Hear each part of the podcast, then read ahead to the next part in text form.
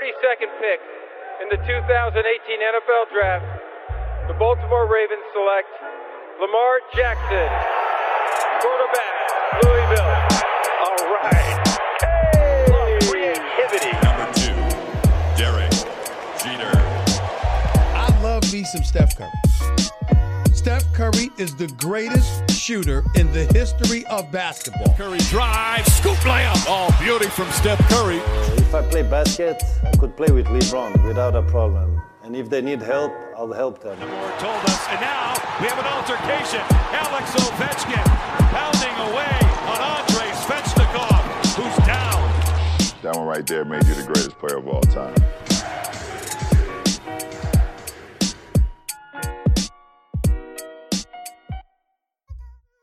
Bonjour, bonsoir, Hype, épisode 27 en plein cœur de l'été. Continuez à profiter d'ailleurs sur les plages ou en terrasse.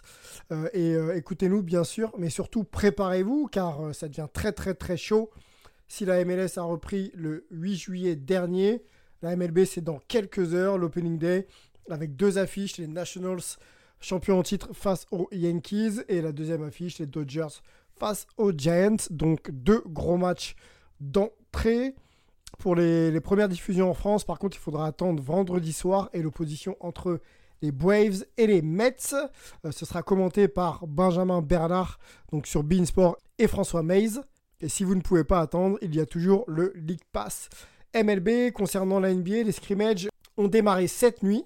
Et pour le début de saison, ce sera le 30 juillet avec un Utah Jazz de Rudy Gobert versus Pelicans de Zion Williamson que l'on espère en grande forme. Zion Williamson, qui n'est toujours pas revenu dans la bulle en Floride. En parlant de bulle, celle de la NHL ouvre le 26 juillet, donc c'est pour bientôt, avec des premiers matchs officiels le 1er août. Et vous le savez maintenant, la NFL, la reprise, c'est un peu plus tard, le 10 septembre prochain, avec le désormais Golden Boy, Pat Mahomes. En parlant de Golden Boy, on a un autre, euh, Mookie Betts, euh, qui euh, s'apprête à faire sauter la banque. On en parlera d'ici quelques minutes.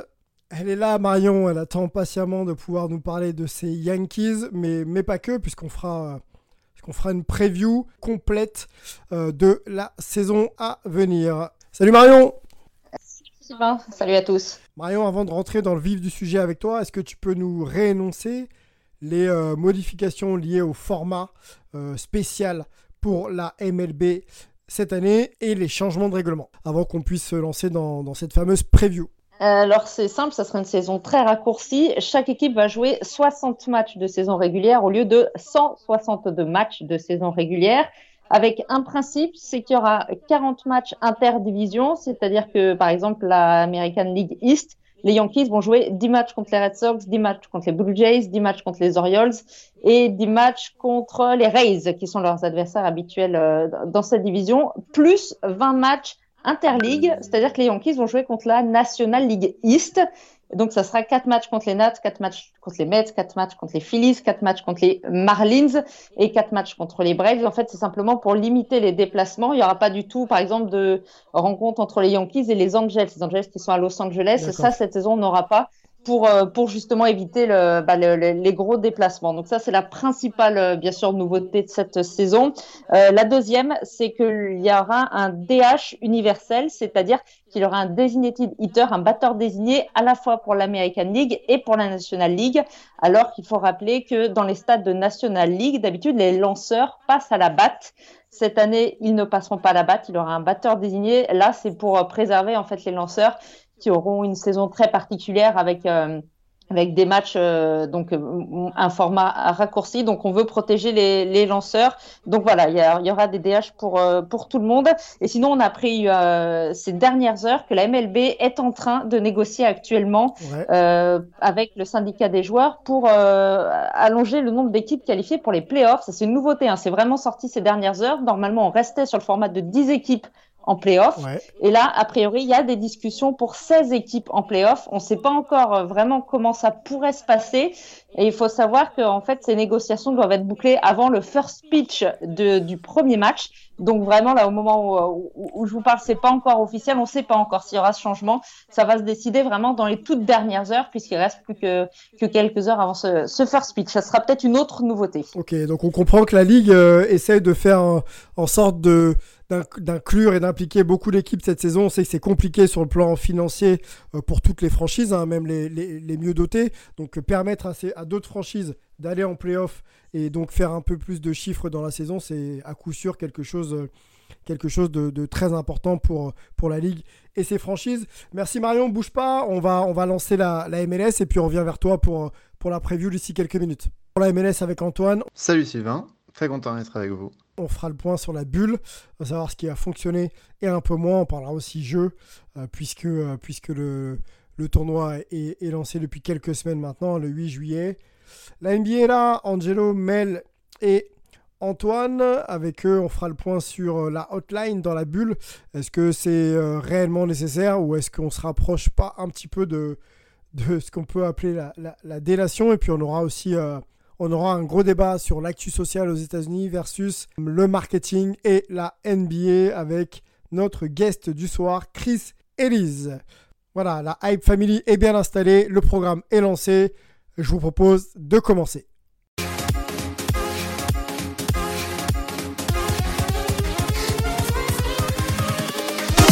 Here we go.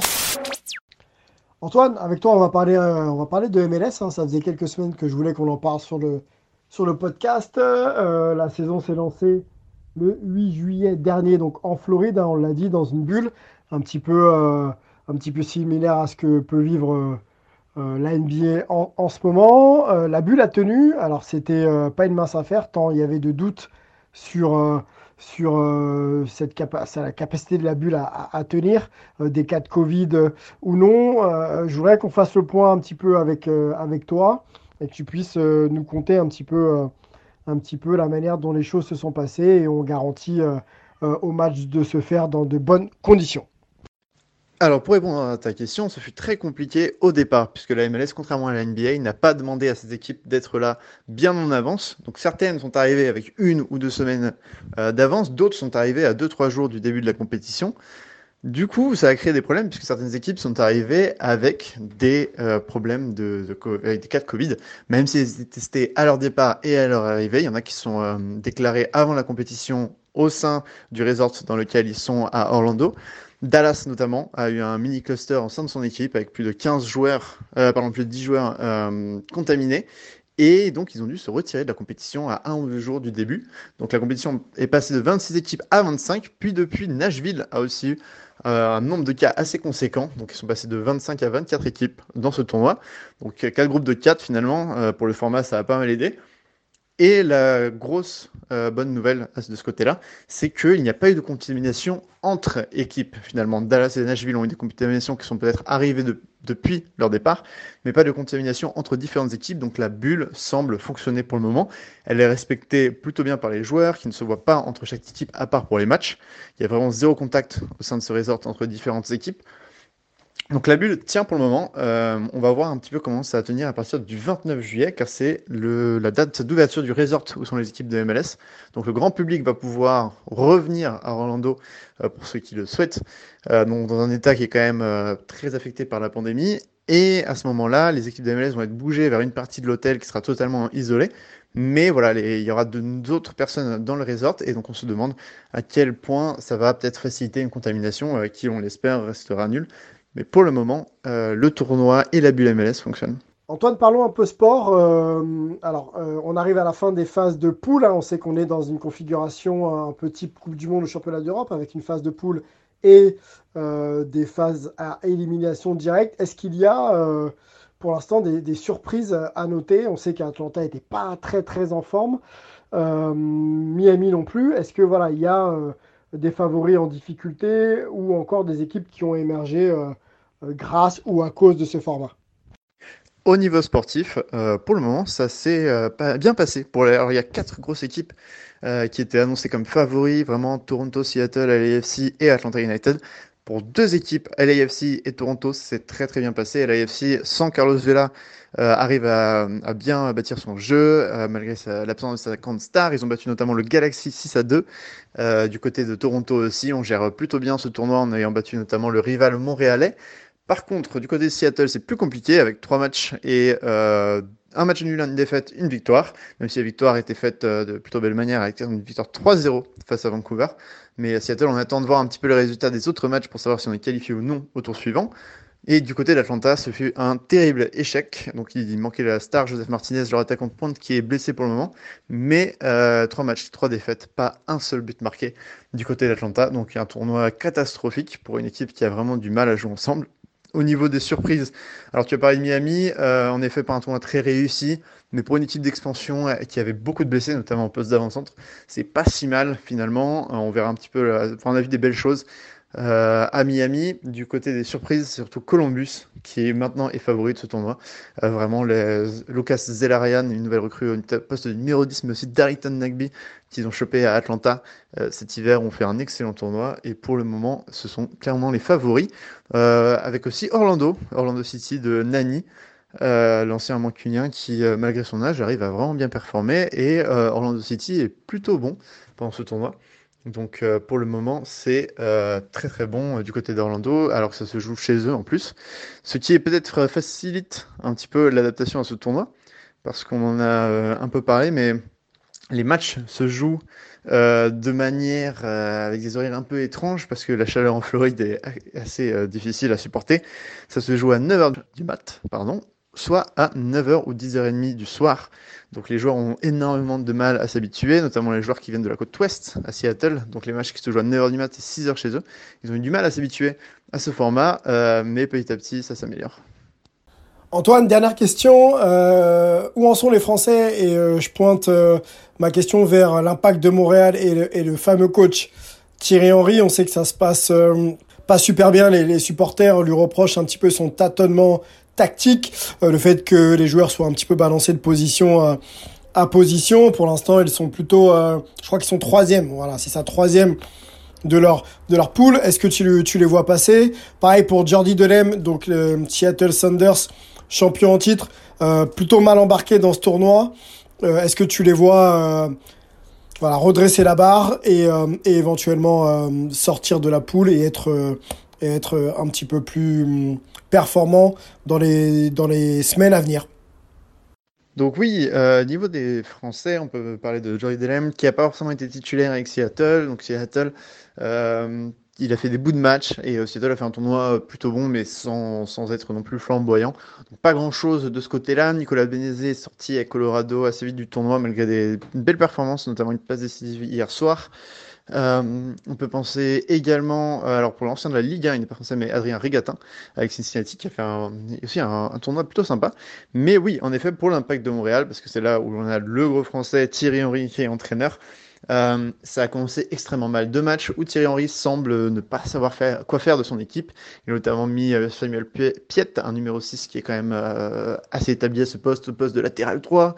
Il a tenté des choses avec Victor Wanyama, une recrue de, Tottenham au poste de défenseur central, donc deux matchs vraiment à oublier, euh, notamment face à Toronto qui fut euh, vraiment euh, et New, England qui fut vraiment catastrophique, deux défaites qui ont été soldées par un but d'écart mais qui étaient vraiment bien plus mauvaises que ça.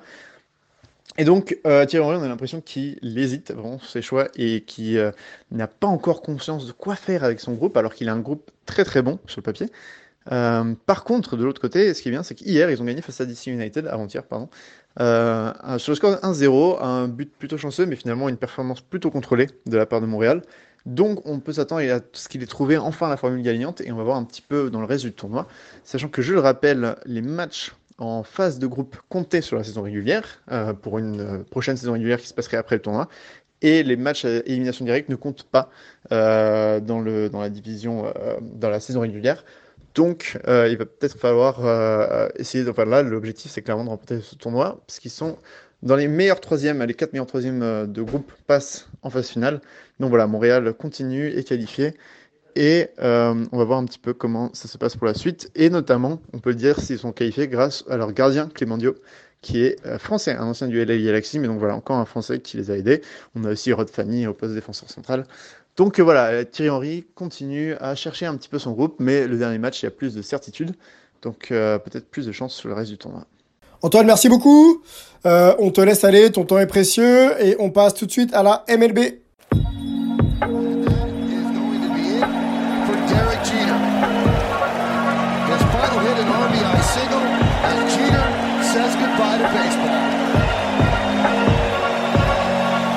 Marion, tu es toujours là? Prête Je suis là. Bon, euh, c'est cool, hein, c'est cool. On sent vraiment la, ferveur monter euh, sur les réseaux sociaux et, ailleurs. Hein. Moi, j'ai quelques amis qui me disent c'est quand, c'est quand la MLB Bon, bah, c'est pour dans quelques, dans quelques heures. Euh, faisons le point avec toi. Je sais que vous aviez fait avec euh, The Strikeout pas mal de d'écrits, d'articles avant Covid. Bon, forcément, Covid étant passé par là, les, les, les, les, choses évoluent. J'espère pas défavorablement pour, pour, toutes les franchises. Et on va faire le point avec avec toi. pareil, avec The Strikeout, vous avez sorti quelques podcasts très intéressants où vous liviez vos, vous livrez vos, pardon, vos, pronos. On va faire les nôtres ici euh, pour Hype Sport Media. N'hésitez pas d'ailleurs à, réagir sur les réseaux sociaux euh, et, on discutera bien évidemment avec vous. Marion, on commence par euh, l'American League West peut-être? Tes favoris pour, pour le, Championship Division et, et éventuellement une wild card. Alors là, tu commences par un gros morceau parce que moi, j'ai un peu la, surprise du chef cette saison. Je vois en American League West euh, une équipe euh, passer devant les Astros. Ah. Euh, cette équipe, ce sera les, Athletics. Je, je, lance, je prends le pari. Oakland Athletics, qui ont réalisé déjà une excellente saison l'année dernière, qui ont obtenu une wild card, se sont inclinés dans le match de, de wild cards. Mais vraiment, je les vois euh, très dangereux cette année. Ils ont tout simplement, euh, d'avis général, euh, le, le, meilleur infield de la ligue avec Chapman, Olson, Semian. C'est des joueurs qui sont à la fois excellents défensivement. Si vous, avez l'occasion, on a fait un, un, top 10 sur Strikeout il y a pas longtemps des actions défensives. Mhm. Chapman notamment y est. C'est vraiment euh, des, des génies de la défense. Et en plus, ils sont excellents en attaque tous les trois. Donc vraiment, une, c'est vraiment le, le, trio, une grosse force. Euh, les Astros, ils ont un très bon bullpen. Le bullpen, on va en reparler pour plusieurs euh, équipes. Ça va être vraiment euh, sans doute la clé de la saison, puisqu'on sait que c'est un format très particulier. Les coachs vont pas hésiter à, à utiliser leur, leur, lanceur de relève. ils ont des, des, prospects. Donc vraiment, les Oakland Athletics, pourquoi pas créer la surprise, puisqu'il y a le gros point d'interrogation sur nos Astros, dont on a beaucoup parlé dans, dans, dans le podcast. Mm. Ouais, donc euh, on va voir comment ils vont réagir. Alors ils ont eu de la chance eux de disputer la saison quelques mois, de commencer la saison quelques mois plus tard, puisque euh, ça s'est un petit peu tassé hein, cette histoire. Alors qu'au mois de mars, au moment où le, la ligue devait devait partir, c'était encore assez assez bouillant les concernant. Mhm. Euh, donc là, ça s'est un petit peu tassé. Il n'y aura pas de fans dans les stades, ça c'est bon aussi pour eux. Bonne chose pour eux, ça c'est clair. c'est clair. Voilà, ça c'est c'est vraiment bien. Pas de pancarte, pas de. Ils vont pas se faire siffler, mais par contre, il faut s'attendre à des réactions des, des équipes adverses. Sans doute, on a vu dans les matchs. Euh, euh les, les, équipes ont joué des matchs euh, intra-squad là entre eux, mais ils ont aussi disputé quelques matchs là en fin de préparation contre d'autres équipes, d'autres adversaires. Et les Astros, plusieurs fois, ils ont eu des hit by pitch contre eux, donc des des lancers euh, sur les sur leurs batteurs. Alors c'était pas écrit que c'était c'était c'était volontaire, mais bon, ça paraissait pour deux ou trois hit by pitch assez suspect. Quelques, règlements de compte, quelques, règlements de compte bienvenus quoi, malvenus plutôt. Exactement. Donc du coup, bah, les Astros, ils sont quand même euh, excellents hein, cette saison. Faut pas, faut pas se tromper. Alors ils ont perdu Garrett Cole, hein, leur, leur, lanceur, un des de leurs lanceurs vedettes qui est parti aux Yankees, mais ils ont toujours euh, leurs très bons joueurs de, de position, hein, les, euh, les Springer, les Bregman, Altuve, Correa sont toujours là. Ils ont toujours Verlander et Grinke sur le monticule, donc donc il faut certainement pas les prendre à la légère. Mais dans ce contexte un peu particulier, je vois bien pourquoi pas les Aces créer la surprise et, et passer devant eux. Ok, donc euh, tu les vois vraiment euh, être performants tout au long de la saison. Bon, on parle d'une saison réduite, 60 hein, matchs. Tu les vois capables sur 60 matchs d'être à la hauteur des Astros, voire plus, plus, plus haut qu'eux. Ouais, et j'aurais pas dit ça forcément pour une euh, saison à 162 matchs, j'aurais mis les Astros devant mais sur une saison comme ça qui va être très particulière, euh, pourquoi pas? Franchement, euh, il va y avoir des surprises. Enfin, c'est, ce serait étonnant qu'il n'y en ait pas euh, dans, dans chacune des divisions. Mhm. Et pourquoi pas les, les Athletics créer la, la sensation, puisque les Astros, reste favori quand même pour beaucoup de monde, mais, mais en tout cas, je, je vois bien Oakland ouais, les, les titiller, pourquoi pas, pourquoi pas plus, mais bon, les, les Astros, s'ils gagnent pas la division, ils, ils, auront une wild card. Enfin, je vois pas trop quand même comment ils pourraient passer au, au, travers. Ok, surtout qu'on les sent on pourrait peut-être les sentir un, petit peu revanchards et euh, dans l'idée un peu de, faire fermer des bouches comme on dit et, d'être toujours au niveau malgré ce qui s'est passé il y a, il y quelques, quelques mois maintenant. écoute, euh, moi je mettrais les Astros quand même euh, en, Championship Division et puis effectivement les, les, Athletics quand même vont vraiment être performants sur, sur cette saison donc ça peut jouer, ça peut être l'équivalent l'un ou l'autre. J'ai pas forcément de de, préférence. Allons sur euh, la Ligue américaine Est. Alors je sais que je sais qu'il y a une équipe qui était chère là-dedans, les Yankees.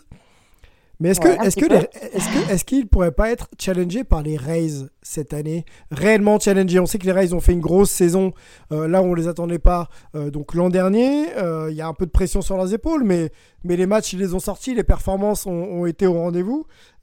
est-ce que c'est pas la saison de pour challenger réellement les Yankees. Ah ouais, on parlait des Athletics avant. Les Rays, ils, sont, ils ont aussi le profil d'une équipe euh, vraiment poil à gratter. Et pourquoi pas pour créer une sensation de leur division. Euh, moi, je les vois pas au niveau des, Yankees sur, euh, sur, la, sur la saison régulière parce que les Yankees bénéficient eux aussi de ce, ce report du début de saison puisqu'ils ont récupéré du coup tous leurs blessés. Les Judge, les Stanton, les X ne devaient pas commencer la saison au mois de mars. Là, ils vont la commencer, ils sont remis. Donc, euh, à part quelques exceptions euh, notables comme Severino, les Yankees vont se présenter quand même avec euh, leur force vive. Et, mm. ouais, et avec Garrett Cole, hein, qui, était, qui a été deuxième au Cy Young, mais qui aurait très bien pu mériter la première place, puisque c'est son coéquipier Verlander qui l'avait eu.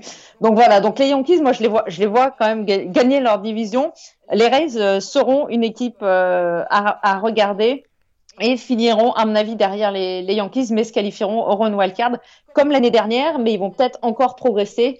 Euh, C'était l'équipe surprise l'année dernière. Là, on peut plus vraiment du coup parler de surprise, donc il leur faudra gérer un petit peu ce nouveau statut, puisque comme tu le disais, il euh, y, y, a beaucoup de monde hein, euh, qui, qui, les voit vraiment même concurrencer les Yankees dans la division. Ouais. On a euh, notre Martin de, de, TSO qui a même misé plus gros dans les podcasts, qui voit même les Rays aller jusqu'en World Series cette année. Grosse cote. et ouais, et grosse cote. Donc vraiment, parce que eux, je vous parlais des bullpen euh, tout à l'heure euh, chez les A's. Alors là, les, les Rays, c'est vraiment leur force depuis euh, plusieurs saisons. ce sont les rois en fait de ce qu'on appelle l'opener, c'est-à-dire de faire débuter un match par un releveur et non pas par un starter. Euh, ce qui permet, en fait, puisque les releveurs sont efficaces, on le sait, sur, sur très peu de, de, de batteurs, sur très peu de manches. Et eux, ils ont l'habitude bah, de commencer comme ça, en fait, de, de mettre un releveur dès le début et ensuite de faire lancer un lanceur plusieurs manches. C'est une stratégie assez particulière, mais qui a fait ses preuves, en tout cas avec eux. Eux savent parfaitement le faire. Euh, donc, donc, pourquoi pas aller, euh, aller titiller les Yankees, même si je les vois encore un cran derrière. Par contre, ouais, euh, là, là où carte sans problème, ils ont un très beau, au-delà de leur bullpen, ils ont un très beau trio sur le monticule. Ils ont Snell, Morton et Glasnow. Mhm. Euh, donc voilà, moi, la, petite interrogation, c'est quand même de se dire, est-ce qu'ils vont supporter ce, ce, changement de statut, en fait? Ah, On les attend beaucoup plus mhm. que l'année dernière. Mhm. Voilà, c'est ça. Moi, c'est un petit peu ma, ma réserve mais euh, une équipe euh, une équipe jeune donc euh, à, suivre vraiment vraiment intéressante. Gerrit Cole peut bien s'intégrer? Ça peut ça peut ça peut être tout de suite. Ouais, bah j'espère. mais j'espère. Mais Gerrit Cole, les Yankees, ils, courent après depuis depuis ses années lycée. Hein. On sait qu'il a été en fait drafté par les Yankees quand il, est sorti du lycée. Il n'avait pas signé hein, chez les chez les Yankees. Il avait préféré faire faire la fac il est parti à la fac et du coup il avait été drafté ensuite euh, par Pittsburgh. Donc les Yankees euh, ils l'ont ils le volent depuis euh, depuis très longtemps. Mhm. Je vois pas trop comment ça pourrait pas marcher. Alors certes il aura bien sûr la pression puisqu'on sait qu'il a signé le plus gros contrat de l'histoire pour un lanceur, hein, 320 et quelques millions de, de dollars. C'était vraiment euh, hyper attendu. Enfin, il y avait tout un, tout un peu un suspense autour de Garrett Cole cet hiver. Les Yankees, voilà, c'est le Evil Empire qui a mis la main sur euh, sans doute sur le meilleur lanceur sur le marché. Moi, je pense quand même qu'il va, qu'il va réussir. Ouais, je. Il a le talent pour. on sait qu'à New York, euh, ouais, il a le talent à New York, c'est très particulier. Il y a des très bons lanceurs qui n'ont jamais réussi à New York parce qu'il faut supporter le public, il faut supporter la presse. C'est c'est comme euh, Marseille en foot ou, je sais pas quoi. C'est vraiment très particulier. Par ou, contre, les euh, Knicks sur NBA. Euh, ouais, voilà, exactement. Mais il est tellement bon depuis depuis 3 4 2 3 ans là, il domine tellement la ligue que franchement je, je vois pas trop, à part une blessure, ce qui pourrait lui arriver et qui soit, qui soit vraiment néfaste, néfaste pour lui. Donc, euh, donc avec, avec lui, je pense que ça, ça va entraîner les, les Yankees sur, euh, sur le titre de, de, division et les Rays donc euh, en wildcard pour moi. Titre de division pour les Yankees et, et pas plus, Marion, ouais. c'est que tu, tu suis vraiment cette équipe ah avec bah... cœur. Tu les vois au World Series Ah bah si, j'espère. C'était la grande frustration de les Yankees n'ont pas gagné hein, dans la décennie 2010 puisque leur dernier titre remonte à, à 2009. Euh, je les vois en World Series. Moi, pour moi, ce, ce seront les favoris euh, de l'American League, euh, clairement. Et puis, bah, j'espère, euh, j'espère le, titre au bout. Mais en American League, euh, ouais, peut-être. Bah, on parlait des Astros tout à l'heure. C'est un peu les Yankees ou les Astros que je vois vraiment aller aller au bout. Et bien sûr, ma priorité va pour pour les Yankees. Ça roule. Euh, un petit mot sur euh, les Rays et leur pépite euh, Franco, là, qui, euh, bon, qui va faire parler de lui, c'est sûr. Euh, Est-ce qu'il est aussi capable? Alors, on sait qu'il est, qu'il est très très jeune, hein, à, peine, à peine 19 ans ou pas loin de 19 ans. Est-ce qu'il est, est qu'il sera capable, là, sur une saison à 60 matchs, déjà d'être utilisé et, et, de pouvoir montrer régulièrement ses, sa valeur, quoi? Euh, alors ouais, Franco, c'est le prospect numéro un, c'est-à-dire le plus grand espoir en fait de la, de la MLB. Il y a un classement hein, qui est établi. C'est lui le premier, c'est un, un shortstop, donc tu l'as dit, tout juste 19 ans. Euh, il a encore jamais joué en MLB. Il a complètement écrasé les ligues mineures euh, l'année dernière. Euh, il est attendu cette saison. Je, moi, j'ai mis un doute quand même sur le fait qu'il joue ou pas. Sur une saison à 162 matchs, pour moi, il, aurait joué. On sait qu'au mois de septembre, euh, les rosters euh, sont élargis. Les coachs tentent un petit peu d'intégrer justement leurs jeunes. Sur une saison à 60 matchs, et si les Rays sont vraiment euh, tiennent leur rang, eh ben, ça sera compliqué quand même pour le coach d'intégrer Franco parce que euh, il va avoir euh, ben, la pression directement sur euh, sur une saison longue. On a un petit peu le temps de s'intégrer. Ouais. Là, s'il est intégré tout de suite et que les Rays sont performants, on va lui demander d'être performant lui tout de suite. Il faudrait pas que ça le, lui mette de la pression supplémentaire et que ça, ça le grille. Donc, je pense qu'il y aura vraiment deux stratégies totalement différentes. Il y a peut-être des coachs qui vont hésiter, ben, comme pour les Rays, à, à, lancer leur prospect, d'autres qui vont pas vraiment euh, hésiter. On va parler des White Sox tout à l'heure. On sait que Luis Robert, qui est le prospect numéro 2 ou 3 de la MLB, euh, lui va être lancé dès le début. Ouais. Euh, on va parler des Dodgers. Gavin Lux, qui est le, le gros prospect, le joueur attendu chez les Dodgers, ben lui ne commencera pas la saison. Ça a été annoncé. Il est renvoyé dans le camp d'entraînement de, pour le moment. Okay. Donc voilà, il y aura, il y aura deux stratégies à suivre, mais il faut, voilà, c'est le problème de cette saison courte va ajouter en fait de la pression à, à ces jeunes parce qu'ils vont devoir être, surtout dans le cas des Rays ou des Dodgers, une équipe qu'on attend très haut enfin qu'on attend au moins en playoff, euh, il va falloir que le, le, le jeune se suive. Donc, ouais. euh, mmh. à voir. Moi, j'ai mis quand même une petite réserve pour cette saison pour Franco. Voilà, il est très très jeune quand même. Est-ce que tu parlais stratégie Est-ce que c'est pas euh, l'opportunité aussi pour les franchises avec des, des, une saison très réduite, hein, 60 matchs? Bah de, de, de, de, se mettre dans les meilleures conditions pour obtenir euh, tout de suite des bonnes positions dans les divisions et, et, concurrencer les, les, meilleures équipes. Et quand on a une, une pépite comme Franco euh, ou d'autres, est-ce que c'est pas, sachant qu'il n'y a pas de ligue mineure, hein, est-ce que c'est pas non plus l'occasion de un peu de les mettre à l'étrier, bien sûr sans les griller, mais peut-être aussi de, les, bah, leur donner l'opportunité de performer dans leur, dans leur franchise? Est-ce que c'est pas ça aussi un peu l'idée? Oui, Ouais, c'est ça. Puis tu l'as dit, l'élément clé, c'est qu'il n'y a pas de championnat de minor league cette saison. Là, les championnats ont été euh, tout simplement annulés en raison de, euh, du Covid. Donc oui, le problème là cette saison, c'est que si Franco il joue pas en MLB, qu'est-ce qu'il va faire? Il va se contenter de matchs oui. intra-squad, de matchs d'entraînement. Mmh. Donc effectivement, il n'aura pas ce, ce, petit plus là qui va qui va faire, qui va être lancé. Donc oui, après. Ouais, je, je sais pas. Moi, je, je vois plus peut-être les, les joueurs, les, les prospects des équipes qui sont peut-être un petit peu un cran en dessous, être lancé. D'accord, okay. euh, parce qu'on aura moins la pression, mais après, je peux complètement me tromper. Mais, euh, mais a priori, de toute façon, Franco ne débutera pas la saison, mais, mais voilà, il peut être, euh, il peut être rappelé. Mais le, le, le problème des minor leagues, l'absence de minor league, va clairement perturber le développement de ces jeunes, puisque d'habitude, ils ont largement le temps en une saison, même de grimper des échelons. Hein. Mm -hmm. euh, je crois que Franco, il a, il a joué dans, à trois niveaux différents, ou c'est Luis Robert, j'ai un doute. À trois niveaux, en fait, il est monté en, en, grade tout au long de la saison dernière en, en Ligue mineure. Là, il n'y aura pas ça. Okay. Et effectivement, de faire que des matchs euh, amicaux, enfin, entre guillemets, Toute des matchs. Une saison, même si c'est une saison réduite, euh, c'est effectivement pas favorable pour le développement, euh, développement des joueurs. Ouais, c'est dans tous les cas, mais j'espère qu'on verra Franco et j'espère qu'on verra le plus de, de, jeunes possible. Mais c'est un peu un, un gros point d'interrogation avec ce format inédit.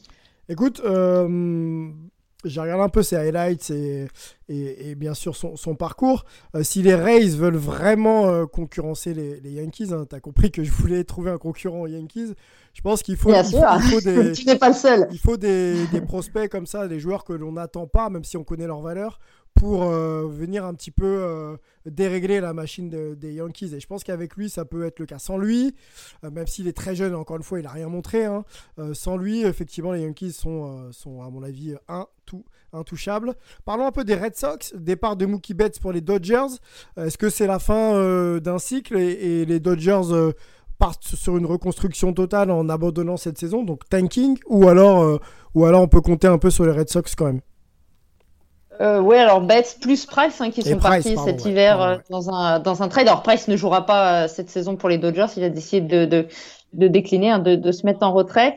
Euh, les Red Sox vont avoir beaucoup de, de mal. Eux aussi bénéficient un peu du report de la saison puisque on sait, on sait que le, la base des, des, supporters était très mécontente, bien sûr, après, après ce trade. Hein, Betts, c'était le, le, meilleur joueur de l'équipe, donc le voir filer euh, euh, à Los Angeles, ça n'a pas été du goût de tout le monde. Donc, euh, il y aura pas de public, tant mieux pour les Red Sox, mais je pense qu'ils vont avoir du mal parce qu'au-delà de ce trade, il y a aussi la blessure toute la saison de Chris Sale, leur ace, mm. opéré de Tommy John euh, cet hiver, donc lui out. Donc sans Betts, sans Price, sans Sale, euh, je, je, vois pas trop. Alors tanking, euh, peut-être pas parce qu'ils ont quand même encore des joueurs. Hein. Ils ont été champions euh, il y a deux ans, hein, les Red Sox, donc mhm. ils ont ils ont des joueurs euh, encore Xander Bogart, ils ont Raphaël Devers, donc des joueurs des joueurs quand même confirmés. Mais clairement, ils sont pour moi hors jeu dans le, le titre de, de la enfin de la course au titre de division. je les vois, je les vois pas du tout concurrencer les Rays ou les Yankees et je les vois même un petit peu euh, rattrapé par les Blue Jays qui eux à l'inverse sont une force euh, qui, monte en puissance avec beaucoup de jeunes. Voilà, donc je les vois plus euh, à tout juste 50, enfin, 50% de victoire à peu près au niveau des Blue Jays. Pour cette saison, les Red Sox, ça va être très compliqué. Tu parlais de reconstruction. S'il y a reconstruction, il va falloir encore va, vendre. Voilà, les, les oui. les Jack oui. Junior, parce qu'ils en sont, voilà, ils ont encore des gros contrats, donc ils sont pas dans une phase de reconstruction, mais ils sont un peu dans une zone très incertaine où voilà, ils tankent pas mais pour moi, ils peuvent pas prétendre à grand chose. Et on sait que les fans des Red Sox sont très exigeants.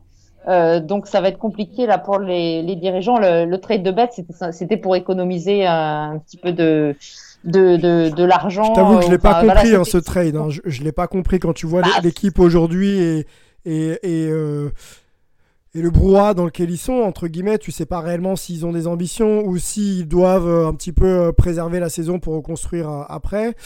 c'est assez flou en fait hein, le départ de, de Mookie Betts pour moi. Bah, c'était purement financier, hein, ça n'a aucun intérêt sportif, on est d'accord. C'était pour économiser un petit peu de masse, salariale. Alors, alors Betts, oui, il y, a Price aussi hein, qui prenait une grosse masse salariale, donc c'était uniquement pour, pour ça. Euh, mais ouais, c'est assez difficile. Enfin, ce trade était quand même assez difficile à, comprendre. Tu te tires clairement une balle dans le pied en, en, en vendant ton, ton meilleur, euh, ton meilleur joueur et ton deuxième meilleur lanceur euh, sans avoir, comme tu le dis, une reconstruction vraiment entamée. Enfin, ouais, ou une, en, échange, une contrepartie qui te permet de rester euh, ouais, soit, soit, soit concurrentiel ou alors des, des, des, très très jeunes en disant on va les développer et puis dans deux ans on est là quoi. Bah, ils ont eu Alex Verdugo, donc en échange des Dodgers. Après, ils ont eu d'autres pièces, je crois, mais entre guillemets, la plus grosse pièce, c'était Alex Verdugo, sauf qu'Alex Verdugo, il est. Enfin, oui, c'est un, un, prospect, c'est un jeune joueur, euh, mais, mais clairement, ça fait pas. Enfin, par exemple, tout le monde imaginait quand on a entendu parler du trade de Mookie Betts qu'ils allaient récupérer Gavin Lux, Gavin Lux qui est le gros prospect attendu chez les Dodgers, dont je vous parlais tout à l'heure. Euh, tout le monde est un peu euh, sûr que les Boston allaient exiger en fait ce joueur-là, parce que lui, clairement, c'est il est attendu, c'est vraiment une, une, pépite là, et, et, ben même pas, ils l'ont même pas obtenu lui, donc on se dit bah oui d'accord, c'était un, un trade très bizarre sans avoir récupéré un gros asset derrière, mais ça cache peut-être quelque chose, ils ont peut-être euh, autre chose de prévu derrière en vendant d'autres joueurs, je, je, sais pas, mais clairement Boston, euh, ouais, je, ça me désole pas hein, que Boston soit un peu à la rue cette je, saison, je comprends hein, bien, euh, en, en tant que mais ça va être compliqué quand même euh, pour, euh, pour Boston, je pense. Ok, bon, affaire à suivre. On passe à euh, la National League Est. Est-ce que les Nationals, donc champions en titre, vont être seuls au monde dans leur division ou est-ce qu'ils peuvent être concurrencés, je pense, aux Phillies ou aux Braves J'ai mon, mon, avis hein, sur la question, mais je, te pose moi la question. Ouais. Ah, tu, tu me diras après. Bon, clairement, ils seront pas seuls au monde, ça c'est sûr. C'est une division, euh, une division très relevée. Je vous parlais tout à l'heure de ces matchs interligues, enfin du recompensant géographique. Quand on prend L East et NL East, les matchs, ça va être assez, euh, assez sympa à suivre. Hein. Les oppositions Yankees, euh, Nats, même les Rays euh, contre les, les, Braves et tout ça, ça va être vraiment sympa. Euh, ils seront pas seuls, les Nationals. Ils vont avoir peut-être, enfin pas peut-être, sûrement la concurrence des Braves qui avaient terminé champion l'année dernière de la division. Les Nats étaient deuxième, avaient réussi à récupérer une wild card. Moi, je vois bien un peu cette même configuration. Euh, les Braves, pour moi, restent favoris de, de la division derrière euh, leur jeunesse, là, leur euh, Ozzy Albiz et Ronald Acuna Jr. qui sont vraiment deux, deux grosses sen sensations de, de, la ligue. Ils ont Freddy Freeman. Alors attention, Freeman, il a, il a eu le Covid assez, assez durement, donc on va voir comment il, il débute, bien, ouais. quand et comment il débute la saison. Euh, pour moi, les Braves sont peut-être encore un, un, petit cran au-dessus, mais ça, ça, va être serré. Les Nationals, alors eux, ils ont eu le temps aussi. Ben, il n'y a pas de hangover du titre. Hein, ils ont digéré avec ces mois de retard là, le, le titre. Ils ont toujours leur noyau dur, à l'exception quand même notable d'Anthony Rendon, leur troisième base. Euh, All-Star et euh, troisième au vote de, de, MVP qui est parti pour Los Angeles. Mais ils ont toujours leur rotation euh, magnifique, là, leur trio euh, Corbin, euh, Scherzer, Strasbourg. C'est c'est du solide et c'est certainement le trio, en tout cas le, le plus solide de, de, de, la ligue. Donc les Nats seront dans la course. Une saison courte, c'est très bien pour eux. C'est l'équipe qui sera encore cette année la plus vieille, la plus âgée. Les joueurs les plus âgés de la ligue, c'est chez les Nats. L'année dernière, euh, ça n'a pas empêché que sur 162 matchs, euh, ils, ils soient champions. Mais voilà, 60 matchs, c'est peut-être très bien, euh, très bien pour eux. Euh, il y a aussi la concurrence, tu l'as dit, des Phillies euh, avec un nouvel entraîneur, un Joe Girardi, justement le coach vainqueur des World Series avec les Yankees en 2009. Joe Girardi chez les Phillies, c'est clairement un, bon coup parce que l'année dernière, ils ont beaucoup déçu les Phillies. Il faudra, faudra voir la deuxième année de Bryce Harper qui a eu du mal à digérer son énorme contrat ouais, l'année dernière. Attendu, Là, hein. Bryce est très très attendu cette année. Mais je pense qu'avec ouais, avec le nouveau front office, le coach surtout, je pense que vraiment ça peut, les Phillies peuvent vraiment être à, à un bon niveau. C'était ma, ma, petite cote pour, euh, pour, euh, pour rien de cacher. Ouais, c'est pas, impossible, hein, Harper. Je pense qu'il aura beaucoup moins de pression cette année. Enfin, en tout cas, il aura une pression beaucoup plus positive alors qu'il était sur, euh, sur, bah, justifier son énorme contrat l'année dernière. Euh, Joe Girardi, c'est un, c'est un très bon coach. Euh, ils ont ils ont du monde. Après ils, ils ont un très bon joueur de position. Après il y a peut-être une petite question sur la rotation. On sait que Nola est un très très grand lanceur parmi les, les tout meilleurs. En plus il est jeune. Il y a Wheeler qui est arrivé. Il y a peut-être une incertitude autour de la, de la rotation. Autrement les Phillies euh, ont de très bons joueurs. Et puis derrière les Mets c'est vrai que c'est une division un peu serrée. Les Mets moi je les vois quand même bah, comme les Phillies, un petit peu en, un, un, cran en dessous des Braves et des Nationals. Et puis les Mets euh, sont les Mets, donc ils sont capables euh, du pire, mais surtout ces dernières années de, du meilleur, de nous sortir des, des, histoires incroyables avec des joueurs qui tombent euh, d'un de, de, cheval et qui se cassent les deux chevilles. Euh, il y a une Cespedes, là je fais une petite, un petit coucou à notre cher Bastien de The Strikeout, mmh, notre mmh, fan des Mets. Mmh, et puis ils ont pas Garde aussi les Mets, hein, qui est Tommy John aussi cet hiver. Ils compteront encore une fois bien sûr sur Jacob de Grom, qui est avec Max Scherzer des Nationals, euh, c'est le duo, euh, le, les deux meilleurs lanceurs hein, de la, la, National League sans conteste. Donc voilà, une division assez serrée pour moi. Braves, Nationals en playoff et les Phillies et les Mets un petit cran en dessous pour moi. Ok, euh, pour réconforter Bastien, les Mets, euh, a priori, il y aurait une, propos, enfin, une offre d'achat, un projet d'achat. Projet d'achat de Jennifer ah ouais, Lopez et de Bradley Bill, donc la chanteuse, et, euh, et, le joueur NBA des Washington Wizards. Donc ça pourrait peut-être euh, réconforter un peu le, le cœur. Et, et, Alex Rodriguez, joueur des Yankees qui achètera les Mets, c'est pas comment ça sera reçu, on verra ça, mais, mais oui, il y a un projet, euh, tu as raison de le souligner, autour des Mets, donc il y a aussi un petit peu d'agitation en coulisses chez eux. Ok, alors moi je t'avais promis, promis, pardon, mon, mon, mon, prono pour cette euh, National League. Euh, bon, moi j'aime bien les Nationals, hein, c'est mon équipe. Je trouve que voilà, j'aime beaucoup les joueurs expérimentés qui arrivent à, à performer sur la durée. Euh, Strasbourg, Corbin, ça, ça, me va très bien. Je les vois pas sur 60 matchs, je les vois pas flancher. Ils vont, ils vont gérer, ils vont être en mesure de, de, gérer la saison un, peu mieux et surtout se reposer euh, euh, voilà, de manière un peu plus efficace. Après, j'aime bien les Phillies cette année. J'ai envie de croire que euh, avec le nouveau coach, ça puisse vraiment se stabiliser et venir prendre des matchs là où ils les perdaient euh, la saison dernière. Donc, je vais quand même les mettre derrière. Peut-être pas de wild card, mais vraiment, vraiment derrière. Et puis les Braves, bon, S'ils passent, ce sera pas une surprise. hein. S'ils font premier, ils l'ont été l'an- dernier. Mais j'ai envie de, voilà, de jouer quelque chose d'un peu plus surprenant en mettant les Phillies, euh, les Phillies euh, en deux. Voilà.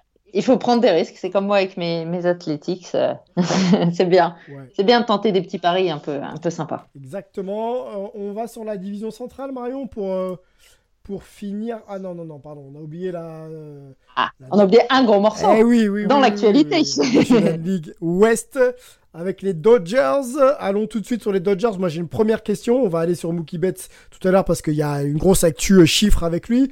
Mais les Dodgers, euh, on sait qu'ils arrivent euh, pas aisément, mais, mais les, les, les- les Championship Division, ils savent les prendre. Aller au World Series, c'est quelque chose qu'ils savent faire. Maintenant, gagner, c'est plus compliqué. Est-ce que cette année, dans le format que l'on va connaître, 60 matchs encore une fois, euh, ça peut être l'année des Dodgers. Est-ce qu'ils sont revanchards? Est-ce qu'aujourd'hui, on peut dire les Dodgers favoris euh, pour la World Series et pour le titre? Ah, ils, sont, ils sont clairement euh, favoris. Alors, le- le- les bookmakers, le- la fiche des World Series, hein, c'est assez logiquement, j'allais dire, c'est Yankees-Dodgers qui, qui apparaît vraiment le, le plus probable. Les Dodgers, dans leur division, n'auront aucune concurrence, j'allais dire, comme d'habitude, mais c'est ce qui fait aussi peut-être leur- euh, ce, qui, rend la chose compliquée après quand ils arrivent en playoff, puisqu'ils ils ont tellement l'habitude de survoler euh, avec euh, 10-15 matchs d'avance euh, leur division qu'ils arrivent en playoff où l'opposition est et autres, et, et plus coriace. Alors, ça les empêche pas d'aller en World Series comme en 2017 et 2018, mais tu l'as dit, ils ont échoué par deux fois. L'an dernier, ils ont euh, perdu à domicile dès les Division Series face aux Nationals, alors qu'ils étaient mais clairement favoris. Ils jouaient le Game 5 chez eux. Mhm. Ils ont perdu, donc euh, gros coup de massue sur la tête. Donc, il y a évidemment euh, une question de, de revanche, une question un petit peu de d'honneur, mais voilà, c'est depuis plusieurs saisons la meilleure équipe de saison régulière, mais uniquement de saison régulière. Quand on s'appelle les Dodgers, on peut pas se satisfaire de ça. Non, c'est pas assez. Vraiment, c'est c'est clairement passé. Ils courent après un titre euh, depuis les années 80, hein, les Dodgers. Donc vraiment, clairement, il y a ça, ça monte. Et puis, euh, et puis tu l'as dit, il y a un petit, euh, un petit joueur qui est arrivé cet hiver, donc euh, pour, pour essayer de faire remonter ça. Euh, avant de parler de Mookie Betts, il y a quand même à- chez les Dodgers à, à prendre en compte euh, quelques pertes au niveau des lanceurs. hein. Ils ont, ils ont perdu Ryu qui est parti à Toronto. Il y a Richie et Kenta Maeda aussi qui sont partis. Ouais. Donc trois joueurs quand même dans une rotation, c'est pas c'est pas rien. Après les Dodgers on les sait capables chaque année de de sortir euh, de sortir des, des lanceurs de leur chapeau. Ils ont un ace, un futur ace en puissance en, en la personne de Walker Bueller qui très logiquement devrait prendre au fil des mois la place d'ace par rapport à Clayton Kershaw Mhm. qui est euh, un petit peu un petit peu vieillissant. Ils ont un, un roster complètement fou, hein, avec bien sûr Cody Bellinger, MVP de la saison dernière, euh, Seager, Turner, Muncy, Pederson. Wow. C'est- C'est bien sûr une équipe All-Star. Wow. Et donc, euh, notre ami Mookie qui vient par-dessus ça, même sans Mookie Betts, hein, euh, je pense qu'on pouvait clairement les mettre dans les favoris de la saison. Mais alors là, euh, s'offrir donc euh, dans, le trade Mookie Betts, on l'a dit, sans rien perdre trop en échange en plus, sans, sans rien céder en échange. Euh, c'est la cerise sur le gâteau. Et si avec Mookie Betts et ce qui vient de se passer ces dernières heures, ils n'arrivent pas, bah, au moins en World Series, j'allais dire, c'est, euh, ça serait bien malheureux pour eux. Moi, je, moi, je pense que je mets la tête de l'entraîneur Dave Roberts un petit peu sur, euh, sur le sur pilori. l'échafaud. Hein. Ouais. Si- si- s'il n'y a pas de victoire en World Series cette saison, pour moi, il y a Dave Roberts paiera les, les pots cassés. Euh, clairement, les, les Dodgers sont favoris, euh, enfin, sont au même niveau à peu près que les, les Yankees, avec la, le, la même esprit de le même esprit de dire, bah voilà, on est les Dodgers, euh, il faut qu'on on, on récupère notre trône, quoi. Ça fait trop longtemps que les Dodgers n'ont pas gagné, donc euh, ouais, ils seront au-dessus en tout cas dans la division, ça, il y a aucun souci. Ouais. Et pour moi, c'est clairement l'un des, euh, ouais, le, le gros, Le gros favori, même favori. si moi aussi j'aime beaucoup les, j'aime beaucoup les Nats. Hein, J'aimerais bien que les Nats retournent en, en World Series, mais euh, mais je vois quand même les, les Dodgers, euh, les Dodgers aller aller très loin. Mais bon, pas trop trop loin non plus. tu vois ce que je veux dire J'ai compris. Alors, tu parlais d'un- d'un- d'un d'un- d'un petit jeune, là, Mookie Betts, de, de 27 ans, qui a fait sauter la banque, en tout cas qui est en passe de faire sauter la banque. On parle d'un contrat sur 13 ans, 13 saisons, 13, euh, 13 années, euh, pour 385 millions de dollars. C'est bien ça, Marie En fait, c'est une extension d'un contrat déjà en cours. hein. C'est ça. Euh, a priori, ce serait, ce serait plutôt 12. Euh, on parlait au départ de 13. A priori, on se tournerait vers 12 ans. Bon, c'est c'est déjà pas mal. Et autour de 365, 370 Ok. millions. Donc, on, on l'a dit, Mookie Betts est arrivé dans un trade donc cet hiver. Il lui restait euh, bah, cette saison, hein, 2020, sous contrat. Et donc, effectivement, c'est une prolongation de contrat. Euh, qui fait simplement de, de Mookie Betts, c'est le deuxième plus gros contrat de l'histoire signé en MLB, derrière l'extension de contrat de Mike Trout en mars dernier, en mars 2019, mhm. qui lui aussi avait prolongé. Donc lui, c'était bah, également à Los Angeles. Hein, c'est peut-être pas un hasard non plus cette histoire. donc 12 ans. Mookie Betts, tu l'as dit, 27-28 ans, donc euh, sous contrat, donc avec les Dodgers. Alors je sais pas, je sais pas, ça a pas fuité s'il y avait une autre aide clause. Vous en avez parlé pour Pat Mahomes, par exemple, lors de la dernière émission. Euh, il serait peut-être, ça se trouve, oui, Mookie Betts va être sous contrat jusqu'à ses 40 ans euh, avec les Dodgers. Donc là, clairement, si si, si, si on en doutait encore, euh, c'est un message euh, très fort hein, que lancent les, les, Dodgers quand on, on, signe un joueur comme ça, un joueur qui n'a pas encore disputé un seul match officiel pour les Dodgers, rappelons-le, mhm. puisqu'il est arrivé cet hiver et qu'à part le spring training et là le, le summer camp de, de, ces dernières semaines, euh, voilà, et on attend dans les heures à venir son premier match, mais il va jouer ce premier match avec avec ben, un point moins sur les épaules. Il sait de quoi son avenir sera fait. Il passera pas par la case free agent cet hiver. Apparemment, c'était vraiment un, un, souhait des deux, euh, des, des, deux camps hein, de régler cette affaire avant le début de saison. Mookie Betts avait refusé hein, il y a quelques mois une prolongation de contrat de 300 millions de dollars avec Boston. D'accord. Euh, il savait qu'il voulait faire, euh, enfin que, que peut-être sur le marché des agents libres, il allait, il allait avoir plus gros. C'était peut-être aussi pour mettre la pression avec ses dirigeants. on a vu comment ça s'est fini. Hein. Boston n'a pas, a pas pris le risque de bah, devoir partir pour rien, à tenter quand même de, de récupérer quelque chose. Mais voilà, Mookie Betts, euh, je pense, avait gagné le titre avec Boston. Il a déjà été MVP. Oui. Je pense qu'il avait, il avait besoin d'un nouveau, d'un nouveau challenge. C'est très bien géré, hein. franchement. Euh, les, les, représentants de Mookie et Mookie ont... avec avec Boston et donc là il s'est dit bah nouveau nouvelle équipe, bah nouveau challenge. Ouais, très très bien géré, hein. très bien géré. J'ai l'impression que lui et ses représentants ont fait ce qu'il fallait. Quand tu es MVP, que tu prends un titre et que tu pars aux Dodgers quand même pour être de, nouveau compétitif avec l'un des plus gros contrats de l'histoire. Oui, de l'histoire. Euh, ah oui, tout à fait. Et eh bah, c'est plutôt euh, tout bénéf pour, euh, pour Mookie Betts. Par contre, je me posais la question, Marion, on l'a posé aussi la semaine dernière avec euh, Pat Mahomes. Euh, on sait les conditions dans lesquelles les sports US évoluent avec cette incertitude financière liée aux conditions sanitaires, le Covid, etc. etc. c'est quand même fort de la part des franchises que de proposer des contrats de, à trois chiffres de ce montant-là Et quid de la capacité de certaines franchises du coup à équilibrer leur roster en, donnant des gros chiffres à des gros stars et, euh, et, peut-être plus, euh, euh, plus assez pour, pour les joueurs et pour, pour d'autres joueurs et compléter leurs effectifs. Ouais, c'est un peu la, question parce que donner donc 365 millions de dollars, bah déjà il faut s'appeler les, les, Los Angeles Dodgers. Hein. On disait que Mike Trout, bah, c'est chez les Los Angeles Angels, donc donc voilà, clairement, le marché de Los Angeles permet ce, ce genre de, de, signature, mais c'est un, un, gros risque hein, que prennent les Dodgers parce que derrière, comme tu le disais, il faut quand même. Je vous parlais de Walker Buller tout à l'heure. Il va arriver bientôt à la fin de son contrat euh, rookie. Il va falloir le prolonger, lui, si on veut le garder, parce que si c'est bien de prendre Mookie Betts, mais si on perd euh, son meilleur lanceur, qui plus est un jeune euh, qui a déjà été All-Star et qui est déjà vraiment confirmé, ça sert c'est pas que ça sert à rien, mais je veux dire, il faut bâtir. Mookie Betts fera pas gagner les Dodgers à lui tout seul. Il lui faut des coéquipiers. Donc euh, oui, c'est assez intrigant. Tu l'as dit, c'est une période d'incertitude. Les droits télé, alors il y en aura cette année. Les Dodgers, on imagine qu'ils auront en playoff, donc ils vont toucher de l'argent. Mhm. Mais quand même, c'est c'est osé. Mais voilà, c'est pas ce qu'on s'appelle les Dodgers qu'on fait ça. Enfin, pour moi, il n'y a pas d'autres euh, d'autres d'autres questions à, à se poser. Mais euh, voilà, enfin la question à se poser, ce sera comment on entoure des joueurs euh, mais on sait que les Dodgers ont l'habitude voilà, de sortir des jeunes. Donc ces prochaines années, ils vont peut-être, euh, je parlais de Gavin Lux, il y en aura peut-être d'autres qui vont arriver euh, avec des petits contrats pour commencer et qui dans quelques années auront besoin d'être prolongés. Mais je pense que les Dodgers... Prolongés à prix fort, euh, Marion. Hein. Prolongés à, prix fort. Ah oui, Quand tu vois Cole, Strasbourg, Mookie Betts sortir de tels chiffres, ça va peut-être devenir presque une norme dans quelques années, quoi. Ouais, mais après, voilà, je pense qu'ils se disent, bah, on a fait signer Mookie Betts. Si je tombe champion dès cette année ou l'année prochaine, il y aura forcément des, des revenus. Hein. On espère que les, les, spectateurs reviendront dans les stades. Mais je veux dire, ils parient sur, voilà, s'ils gagnent dès cette année, il y aura un retour sur investissement immédiat.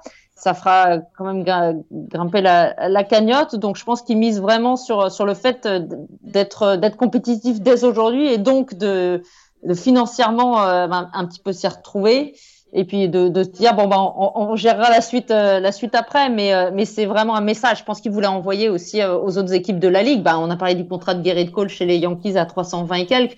Ils se sont dit bah voilà les Yankees ils ont eu leur leur lanceur qu'ils voulaient bah nous on s'appelle les Dodgers. Il nous faut aussi notre notre vedette parce que depuis plusieurs années ah, il y a eu Kershaw hein, bien sûr le, le lanceur mais mm. il n'y a, y a pas eu de, de grosses grosses grosses signatures hein, chez les Dodgers. Ça fait un petit moment que c'était pas arrivé et là, je pense qu'ils ont simplement voulu euh, rétablir un petit peu le, leur place dans la, hiérarchie. Je, pense que c'est ça. Ok. Euh, American League Central et National League Central.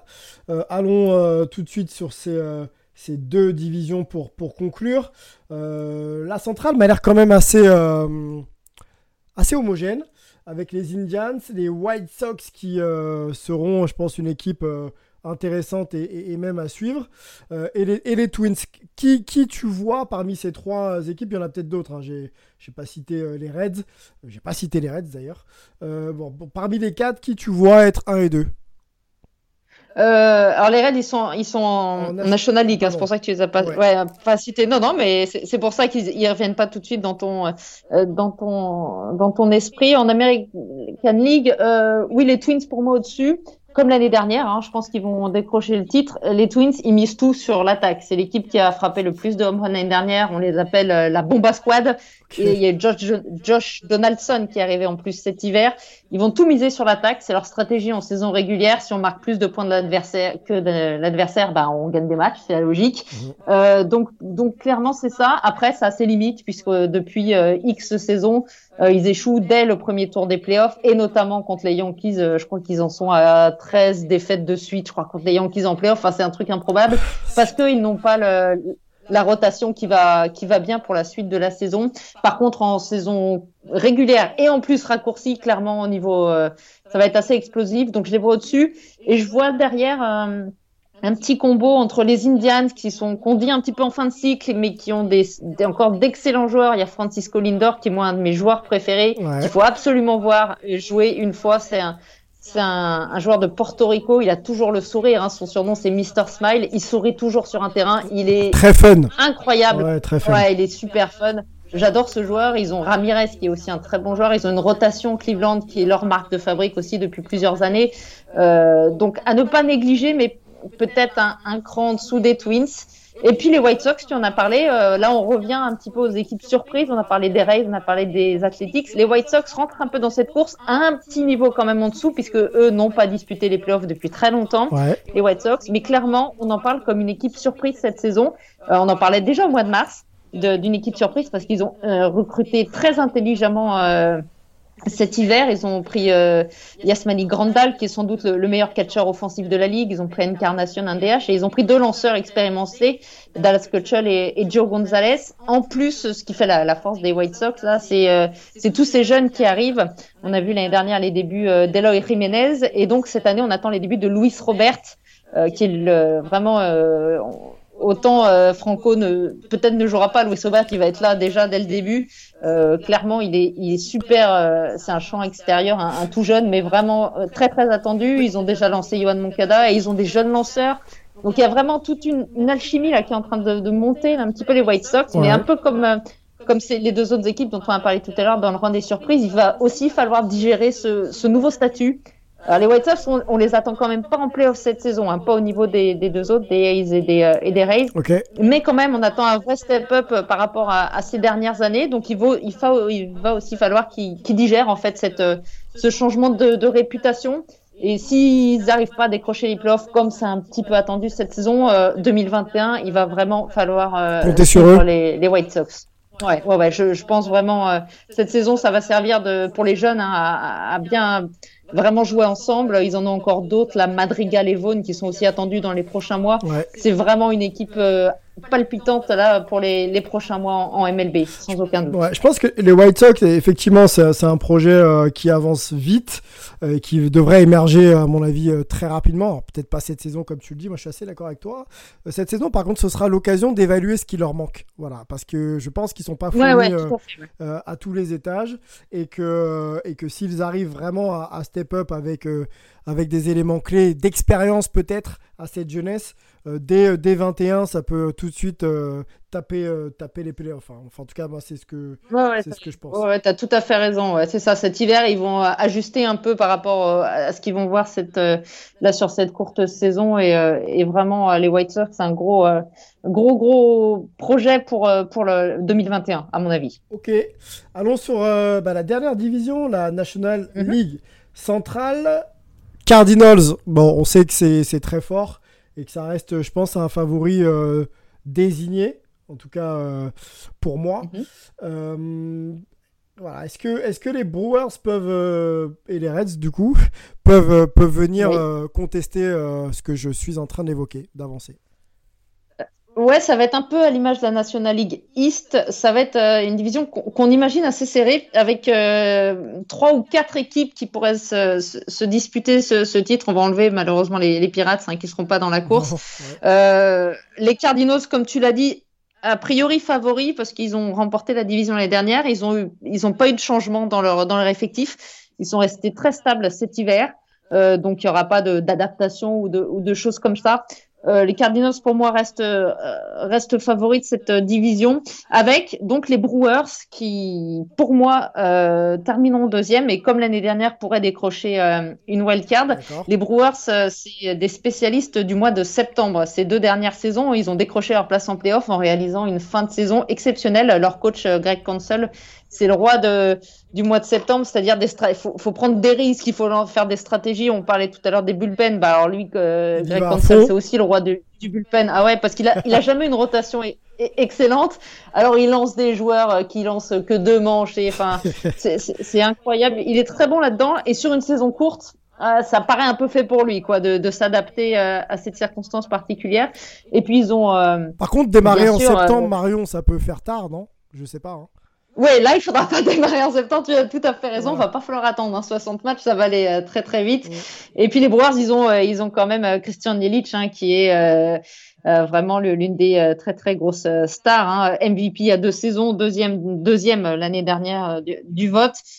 qui est la grosse star de, de Milwaukee et, et, donc clairement il faut les attendre et les Reds les Reds pardon t'en as parlé les Reds c'est alors pas comme les White Sox mais c'est il y a quelques points communs, c'est-à-dire c'est une équipe. Alors eux, ils sont moins jeunes hein, que les White Sox au niveau, au niveau joueur. Par contre, c'est une équipe qui monte en puissance et qu'on attend. Si c'est pas cette saison, les Reds sont très seront très attendus en 2021.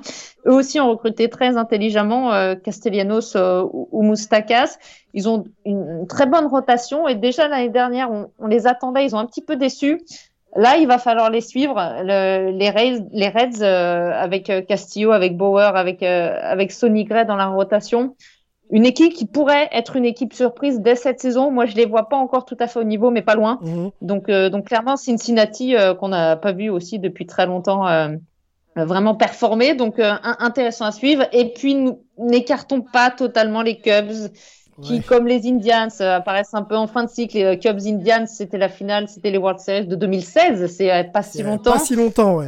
c'est fou, hein. Bah non, on voit ces deux équipes voilà comme si c'était fini alors que alors que les Cubs bah ils ont encore Rizzo ils ont encore Bryant ils ont Javier Baez qui est lui aussi un peu comme Lindor un joueur très explosif très euh, très, très, fantasque mm. sur un sur un terrain voilà très fun donc les Cubs ils ont ils ont quand même des, des très bons joueurs ils ont eux une rotation assez assez âgée, mais du coup une, un peu comme les Nats, une saison courte pour des lanceurs âgés, eh ben, c'est pas mal. Donc ne les écartons pas totalement, même si je les vois quand même pas rivaliser pour le titre de de division au mieux euh, au mieux titiller pour une wild card. Ça serait un peu compliqué, mais euh, clairement de la densité dans cette NL centrale et, euh, et vraiment et des, des, oppositions qui seront ouais qui seront très intéressantes. C'est c'est clair. Ok bon et eh ben pour résumer donc Cardinals et, Brewers en wild card. Hein, c'est ça. Exactement. Ouais, il n'y a, pas trop de change. Je vois pas trop de changements par rapport à, à la saison. Euh, je disais qu'il va y avoir des surprises finalement. au bout du compte, peut-être qu'on retrouvera les mêmes équipes, mais il y a, y a, des équipes qui vont profiter. On parlait des White Sox, on parlait des, des Aces, peut-être des Padres aussi qui ont une équipe jeune. Enfin, il y aura des équipes qui vont vraiment step up par rapport à une saison classique. Euh, à voir. Moi, j'ai misé sur les sur les Athletics euh, quand même qui vont créer, qui pourraient créer la la surprise. On verra, on verra comment ça se passe. C'est vrai que euh, l'intérêt ça sera une saison très particulière. L'intérêt de ces saisons raccourcies, c'est que ça, ça, va niveler forcément. le niveau des équipes. C'est vrai que dans la durée, des équipes décrochent, d'autres se révèlent et d'autres restent stables. C'est vrai que là, à 60 matchs, soit. Enfin voilà, faut partir très vite.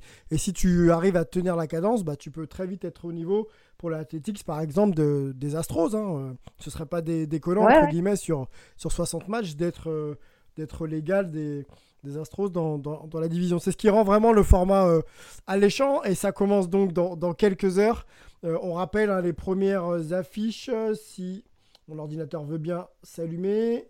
Alors, c'est euh, les Nationals champions en titre face aux Yankees. Donc, Marion, forcément, tu seras très, très, très à l'écoute de ce, cette première confrontation. Et les Dodgers face aux Giants. Tu as un petit prono d'ailleurs pour tes, tes, Yankees, là, pour la première sortie de la saison? Alors, alors moi, ça va être quand même la première sortie de Garrett Cole officielle sur son nouveau maillot. Mais euh, alors bien sûr, j'aimerais que les Yankees gagnent. la première chose, c'est déjà que le baseball revient enfin, la saison commence. Donc dans tous les cas, je suis ravie.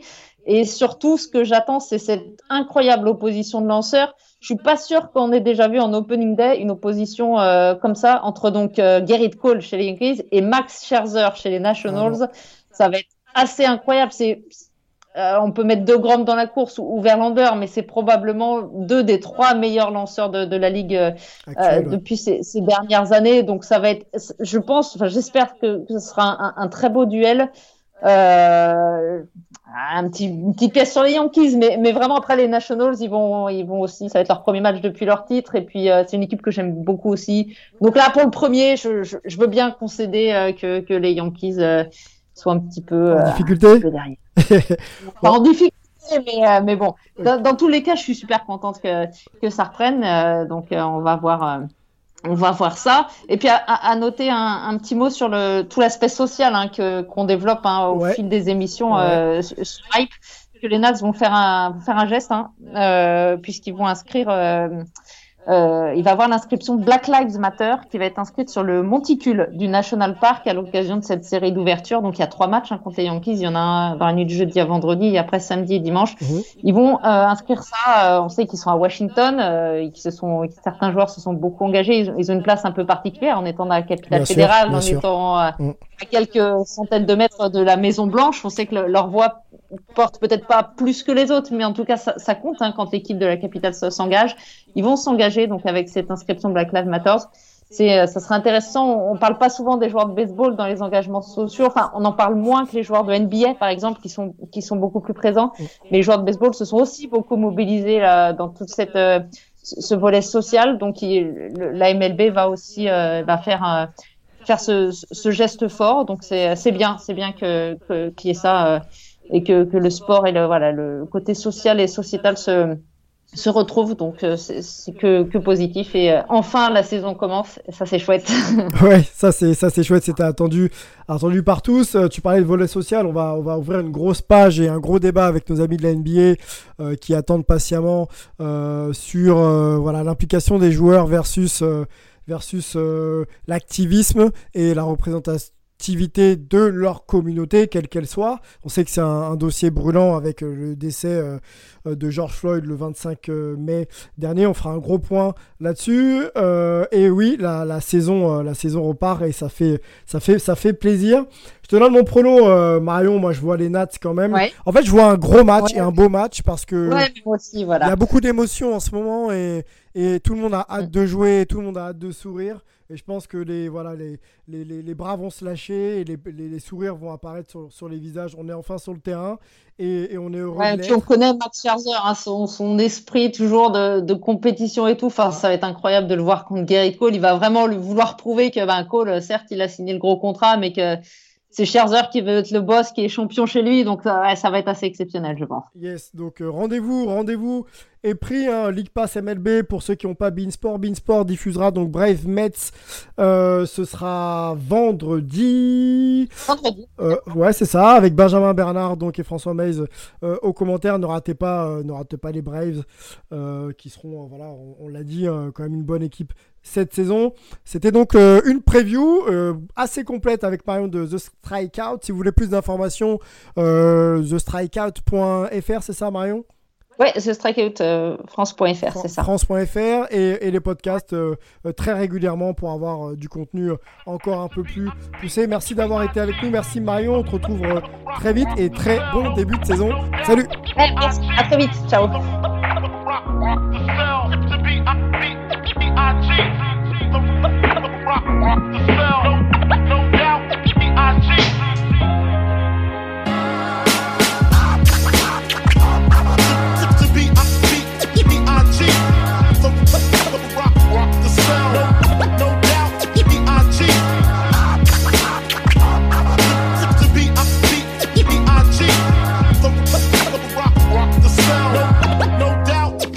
Cheat.